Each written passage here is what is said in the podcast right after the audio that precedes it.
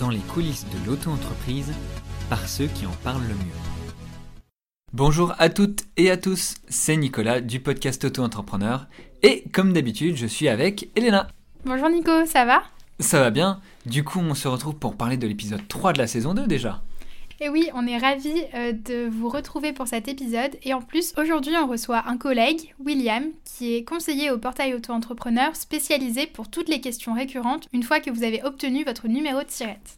Cet épisode va vraiment être un épisode pratico-pratique. On va échanger sur les démarches essentielles pour son auto-entreprise. Par exemple, des démarches auxquelles on ne pense pas toujours. Euh, l'obtention euh, d'un compte bancaire, prendre une assurance, les premières déclarations à faire, les déclarations exceptionnelles comme la TVA. William va vraiment nous partager tous ses conseils pour un décollage réussi pour son auto-entreprise. On espère que cet épisode va vous donner toutes les clés pour gérer votre auto-entreprise sereinement et ne rien oublier. Sans plus attendre, c'est parti pour l'interview.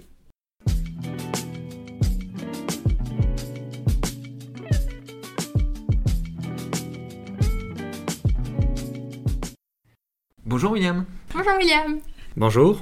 Alors William, nous on te connaît en tant que conseiller euh, post-tirette au portail auto-entrepreneur, mais euh, est-ce que tu peux nous parler un peu plus en détail de ton parcours? Alors euh, à la base, en fait, j'ai un parcours qui est complètement différent de, de l'auto-entreprise. hein. Il y a quelques années, c'est un milieu que je ne connaissais pas du tout et j'ai dû apprendre sur, euh, sur le tas. Donc euh, je voulais à la base devenir professeur d'histoire-géographie. Je me suis rendu compte que c'était pas du tout euh, la voie, donc je me suis réorienté vers ce qui, ce qui était lié à la communication et euh, au journalisme. Puis après, une période de chômage, euh, ben, j'ai décidé en fait euh, de voyager un peu. Euh, J'ai travaillé avec des associations, notamment en Suède, et c'est ce qui m'a permis en fait de trouver, d'obtenir un contrat de travail avec le portail auto-entrepreneur. Donc j'ai découvert l'univers de la micro-entreprise et j'ai gravi progressivement les échelons pour devenir conseiller, conseiller pour les entrepreneurs au quotidien. Nous avons déjà eu le plaisir de recevoir Romaric, Laura et Damien. Toi, tu as un rôle qui se rapproche un petit peu du rôle de, de Romaric. Tu es conseiller pour les personnes qui ont déjà obtenu leur numéro SIRET. Et ça va être la thématique du jour, n'est-ce pas, Elena? Alors oui, lorsqu'on crée son auto-entreprise, après avoir obtenu le SIRET, c'est là où l'aventure commence réellement. Déjà, on va faire un, un- un rappel. Qu'est-ce que c'est le numéro de SIRET Alors, euh, le numéro SIRET, c'est le numéro que l'INSEE en fait transmet aux auto-entrepreneurs une fois qu'ils ont euh, leur démarche euh, validée et qui leur permet en fait d'exercer. C'est en quelque sorte la carte d'identité de l'entreprise. Du coup, une fois que la personne a obtenu son SIRET, qu'est-ce qu'elle doit faire concrètement, William? Alors la meilleure chose euh, que l'entrepreneur euh, peut, faire, ça serait déjà de nous contacter, euh, parce que les gens parlent souvent d'un projet. Quand ils reçoivent le numéro de SIRET, ils parlent d'un projet qui, qui décolle, alors que pour moi, il s'agit surtout en fait d'un retour sur Terre, parce que votre projet est créé concrètement, ça vous permet d'exercer, ça vous, euh, ça vous donne un certain, un, un certain pouvoir, également certaines responsabilités, Comme tu dis William, après avoir reçu son numéro de tirette, quelles sont les premières démarches justement euh, auxquelles un auto-entrepreneur doit penser? Alors les principales euh, démarches, en fait, ça serait déjà de se renseigner pour euh, l'ouverture euh, d'une assurance, en fait, euh, en fonction de, de- des activités, parce qu'en tant que professionnel, votre responsabilité est, est engagée, donc c'est toujours intéressant d'avoir au minimum une protection juridique ou éventuellement une assurance adaptée aux professionnels. Éventuellement, pour les activités concernées avec des responsabilités, on peut penser également à une décennale.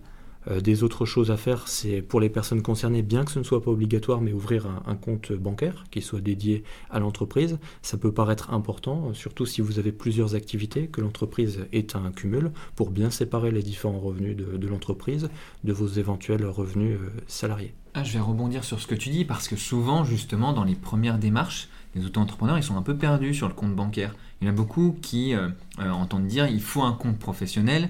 Les banques jouent aussi également dessus. Est-ce qu'on peut refaire le point? C'est quoi l'obligation légale ici? Concernant le compte bancaire, c'est très simple. Il n'y a pas d'obligation de compte jusqu'à 10 000 euros de chiffre d'affaires par an sur deux années consécutives. Donc vous pouvez très bien euh, encaisser euh, le chiffre d'affaires que, vous allez- que vous allez gagner sur votre compte bancaire habituel. Après, il faut savoir que vous pouvez aussi ouvrir un compte bancaire euh, dès, le début de l'activité pour bien séparer les différents revenus.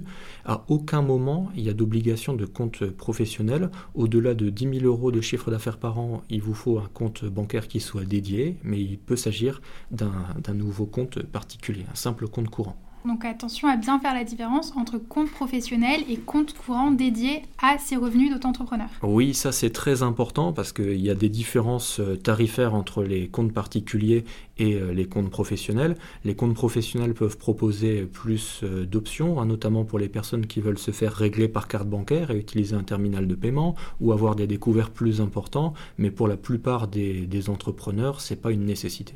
Donc faire attention à son compte bancaire, très bien. À quoi d'autre faut-il faire euh, attention, euh, William? Alors, euh, dès que vous recevez votre numéro de SIRET, ça, enclenche un certain nombre de, procédures au niveau de l'administration. Donc, euh, il est très important de bien surveiller sa, boîte aux lettres.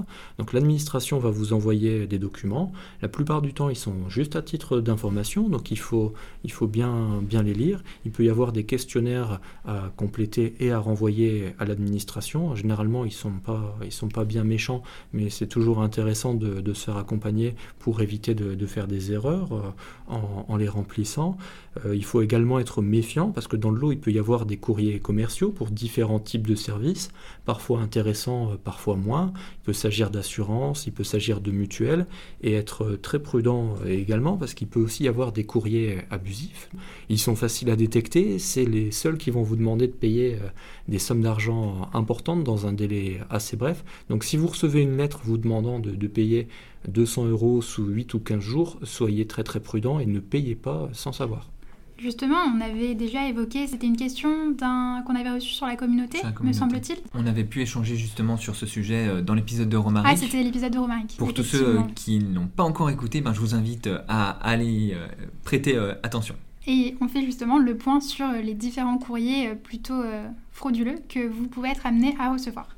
Oui, donc ce qu'il faut savoir aussi euh, par rapport à ça, en fait, c'est que dès que vous obtenez le numéro de, de c'est quelque chose qui est publiquement visible sur le site euh, de l'INSEE. Et donc il y a certains organismes euh, qui, ont des bots, en fait, hein, des systèmes informatiques fixés sur le service de l'INSEE, et ils en profitent donc pour, vous contacter. Donc soyez, soyez juste méfiants si vous recevez des courriers qui vous demandent de, de payer une forte somme d'argent, tout simplement. Au moindre doute, euh, n'hésitez pas à envoyer une photo de votre courrier, euh, donc soit sur notre groupe Facebook, la communauté des auto-entrepreneurs, ou bien si vous, êtes, euh, si vous faites partie des clients du portail auto-entrepreneur, vous pouvez aussi transmettre vos courriers à votre conseiller qui saura vous aiguiller sur ben, la marche à suivre par rapport à un courrier précis. On va changer un petit peu de, sujet, du coup on s'est parlé des premières démarches, des premières choses auxquelles prêter attention. Une question récurrente sur nos réseaux sociaux, William, c'est comment je fais pour trouver mes premiers clients. Il y a beaucoup de personnes qui euh, se lancent dans l'auto-entreprise, ils veulent à tout prix le numéro de SIRET, mais après vient la question de euh, mince, comment je fais pour bien ramener de l'argent pour mon auto-entreprise? Comment je fais pour démarcher? Est-ce que tu aurais des conseils déjà pour nos auditeurs? Alors là, il y a euh, dans mon expérience, il y a deux types de personnes. il y a premièrement les personnes qui créent une entreprise parce qu'elles ont déjà un projet, elles ont déjà un réseau de, contacts et des clients potentiels. Et donc ça, c'est la façon la plus simple, vu que les personnes créent une entreprise en ayant déjà leur réseau et leur clientèle potentielle. Et euh, c'est comme, ça représente quand même un certain nombre de, personnes. Après, il y a effectivement une autre partie euh, des personnes qu'on accompagne qui lancent une activité sans forcément avoir de réseau. Et là, ça prend un petit peu plus euh, de temps. la meilleure chose, c'est d'essayer de, de, se donner le plus de chances possible. Donc, premièrement, moi, je conseille le bouche à oreille parce que c'est quelque chose qui fonctionne toujours très très bien. Après, euh, ne, pas, ne pas hésiter à utiliser les réseaux sociaux, notamment tout ce qui concerne Facebook, euh, Instagram, ou euh, éventuellement créer son propre site internet. Et n'hésitez pas également à vous rapprocher d'organismes comme, comme une collectivité locale ou une mairie. Ça peut, ça, peut vous permettre d'avoir des réseaux de clientèle aussi plus facilement. En, dernier, dernier conseil, il peut également y avoir la petite communication par, euh, papier, hein, vous développez des flyers, vous transmettez dans les boîtes aux lettres, ça fonctionne toujours très très bien. Justement, lié à la thématique de trouver euh, ses premiers clients et euh, générer du chiffre d'affaires, on entend souvent que 50% des auto-entreprises, à peu près, ne passent pas le cap des 6 mois. Selon toi, William, comment est-ce qu'on peut faire pour aller plus loin et justement pérenniser son activité pour qu'elle dure le plus longtemps possible? Alors c'est vrai, c'est des chiffres qui peuvent effectivement effrayer euh, quand on lance, euh, quand on lance son projet, euh, mais donc le fait que les entreprises, 50% ne franchissent pas les, les 6 mois, ça peut être dû à, plusieurs raisons. La plupart du temps, quand les entrepreneurs rencontrent des grosses difficultés de départ, en fait, c'est pour une absence de projet. C'est des personnes qui vont lancer un numéro de, de lancer une entreprise sans avoir de projet particulier et qui forcément ne peuvent pas démarrer ça devient rapidement un handicap. Il peut également s'agir de personnes qui ont un projet mais qui sont, qui sont mal, mal préparées et qui ont peur de l'administration, euh, qui éventuellement pourraient en fait continuer leur statut mais ont peur des démarches à faire par rapport aux impôts ou par rapport à l'URSSAF et qui finalement euh, laissent tomber. Euh, en revanche, il faut également noter qu'il y a des personnes qui, qui ont une entreprise pendant un très court laps de temps pour des raisons euh, qui ne sont pas liées à un échec. Il peut très bien s'agir de personnes euh, qui sont dans une situation entre deux emplois salariés et qui utilisent un statut d'entrepreneur pour faire la jonction entre les deux. Donc le but, ce n'était pas forcément de garder l'entreprise sur le long terme. Euh, également, on a d'autres personnes euh, qui ont un projet bien précis euh, pour une prestation particulière. on leur demande de lancer une entreprise et donc le but c'était vraiment d'agir pour une prestation et ensuite de ne pas, ne pas donner suite à l'entreprise. Donc c'est pas lié non plus à un échec.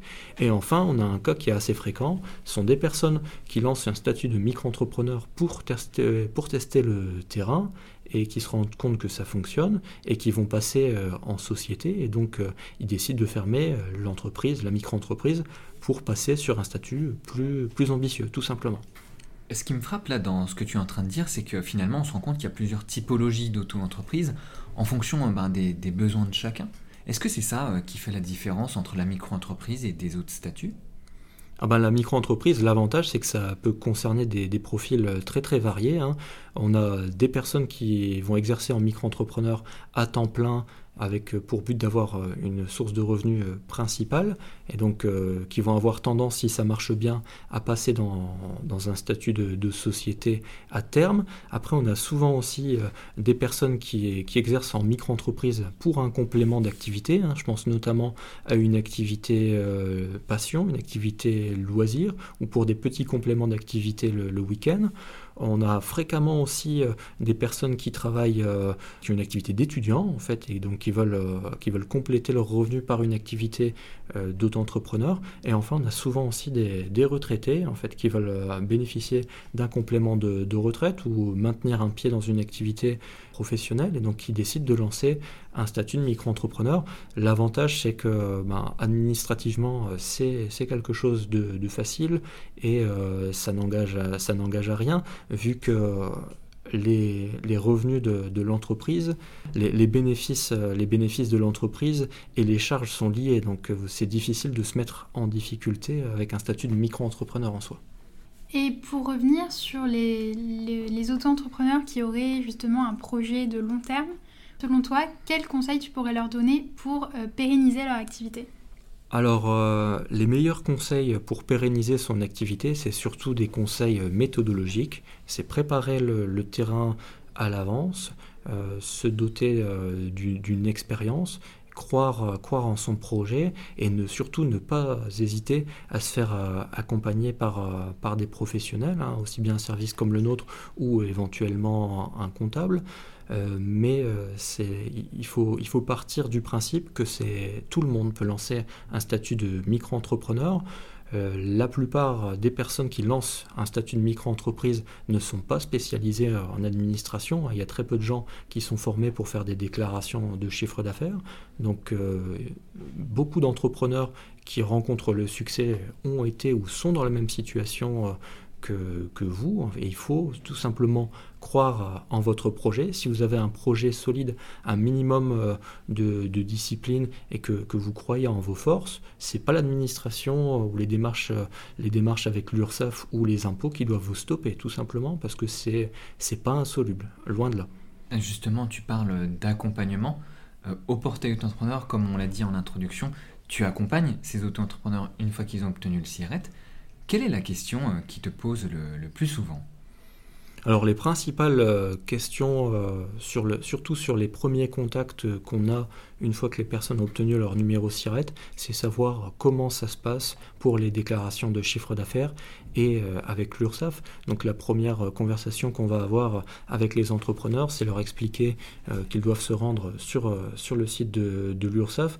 Donc laisser bien sûr un petit, un petit laps de temps de, de une à, deux semaines une fois avoir obtenu le numéro de SIRET, hein, le temps qu'ils puissent mettre à jour leur leur base de données en interne. Mais donc c'est très simple, hein. les personnes ont juste besoin de leur numéro de, de SIRET et de leur numéro de sécurité sociale pour euh, s'inscrire sur le site de l'URSSAF et ensuite nous on leur explique comment ça se passe pour, euh, pour les déclarations.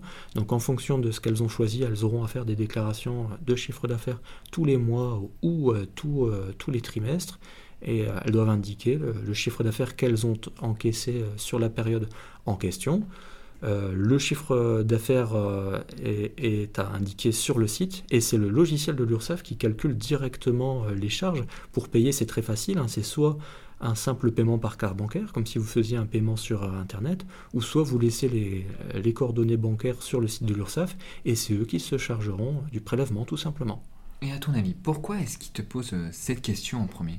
Est-ce que c'est un manque d'information? Est-ce que Qu'est-ce qui pourrait expliquer que ce soit souvent cette question-là qui revienne, alors que c'est quelque chose d'assez basique finalement, ben, C'est quelque chose de, de, basique en effet, mais euh, ben, quand, on, débute, ça ne va pas forcément de, soi. Donc même si la démarche n'est pas très très compliquée, c'est effectivement euh, une bonne question à poser, vu qu'en tant qu'auto-entrepreneur, dans tous les cas, vous aurez affaire à l'URSSAF pour les, pour les déclarations. Donc euh, c'est une question, même si la réponse et simple, c'est une question qui reste très très pertinente. Nous, notre but principal, en fait, c'est d'expliquer que l'URSSAF apparaît, peut apparaître de temps en temps comme euh, un organisme euh, qui, fait peur pour les entrepreneurs, euh, à, tort, ou à raison. Après, ils sont également là pour, pour accompagner les entrepreneurs dans, dans, leur, dans leur démarche. Donc, juste leur faire comprendre que ça fait partie de la vie de l'auto-entreprise et c'est quelque chose qui est largement accessible pour les entrepreneurs. Et William, quel bon conseil concret est-ce que tu peux partager à nos auditeurs? Alors le, conseil euh, concret, euh, pour une personne qui voudrait se lancer, pour moi, c'est déjà de, penser un projet et de croire en, ses qualités, de croire en ses chances. les auto-entrepreneurs au niveau de l'administration, ils ne sont pas forcément spécialistes de ça.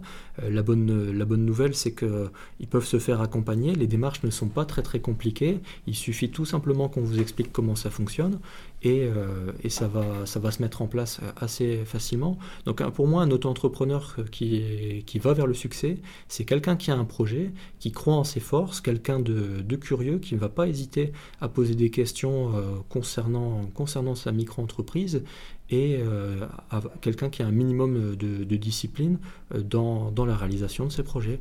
Euh, également, un auto-entrepreneur, c'est une personne qui doit être digne de, confiance, notamment dans sa relation de client. Quelqu'un qui fait preuve de bonne volonté et de sérieux aura toujours plus de succès qu'un entrepreneur qui est plus frivole dans, ses démarches, autant au niveau de l'administration que vis-à-vis -vis de ses clients. Ça, c'est très important. Pendant ces trois ans et demi, euh, tu as accompagné de nombreux auto-entrepreneurs. Est-ce que tu aurais une anecdote à nous partager? Alors euh, des anecdotes, euh, on, tombe de temps en temps sur des clients qui ont des activités un, petit peu, un petit peu spéciales. Après, on a souvent aussi des gens, beaucoup de gens qui sont dans le concret. moi, j'ai une tendresse particulière pour les artisans parce que c'est souvent des gens qui n'ont pas forcément des, facilités avec euh, les démarches administratives, alors que dans leur projet, ben, c'est des gens qui ont des activités qui sont extrêmement concrètes. Ça peut être euh, l'électricien ou le plombier de votre quartier, ça peut être le boulanger, quelqu'un qui va lancer une activité euh, de décoration. C'est des gens qui vont partager votre quotidien. On a souvent l'artisan, l'image de l'artisan qui va travailler à la campagne, mais c'est également des gens qui travaillent en milieu urbain et euh, en tant qu'auto-entrepreneur, il y en a plus d'un million en France. Donc c'est vraiment des gens qui partagent votre quotidien, qui travaillent euh, dur et donc qui font, qui font, tourner, la, qui font tourner la société d'une certaine manière. Et euh, donc moi j'ai toujours du plaisir à accompagner ce, type de personnes qui ont parfois des, difficultés mais qui ont vraiment un bon projet. Et le fait de les suivre au quotidien, ben, nous on se rend compte qu'on participe à leur succès en fait. Ah, je suis sûr que les artisans vont apprécier ton message. Tu parlais aussi d'activités originales. Est-ce que pour, toi, c'est quelle activité qui t'a le plus surpris? Alors, euh, ben, des activités qui peuvent parfois être surprenantes, en fait, c'est des activités qui sont liées à des métiers euh, passion, en fait, des personnes euh, qui, ont, qui, ont une passion, qui ne pourraient pas en vivre en tant que, en tant que parce qu'il n'y a pas de possibilité de, créer un poste, qui lancent leur entreprise pour pouvoir exercer ce, ce type d'activité.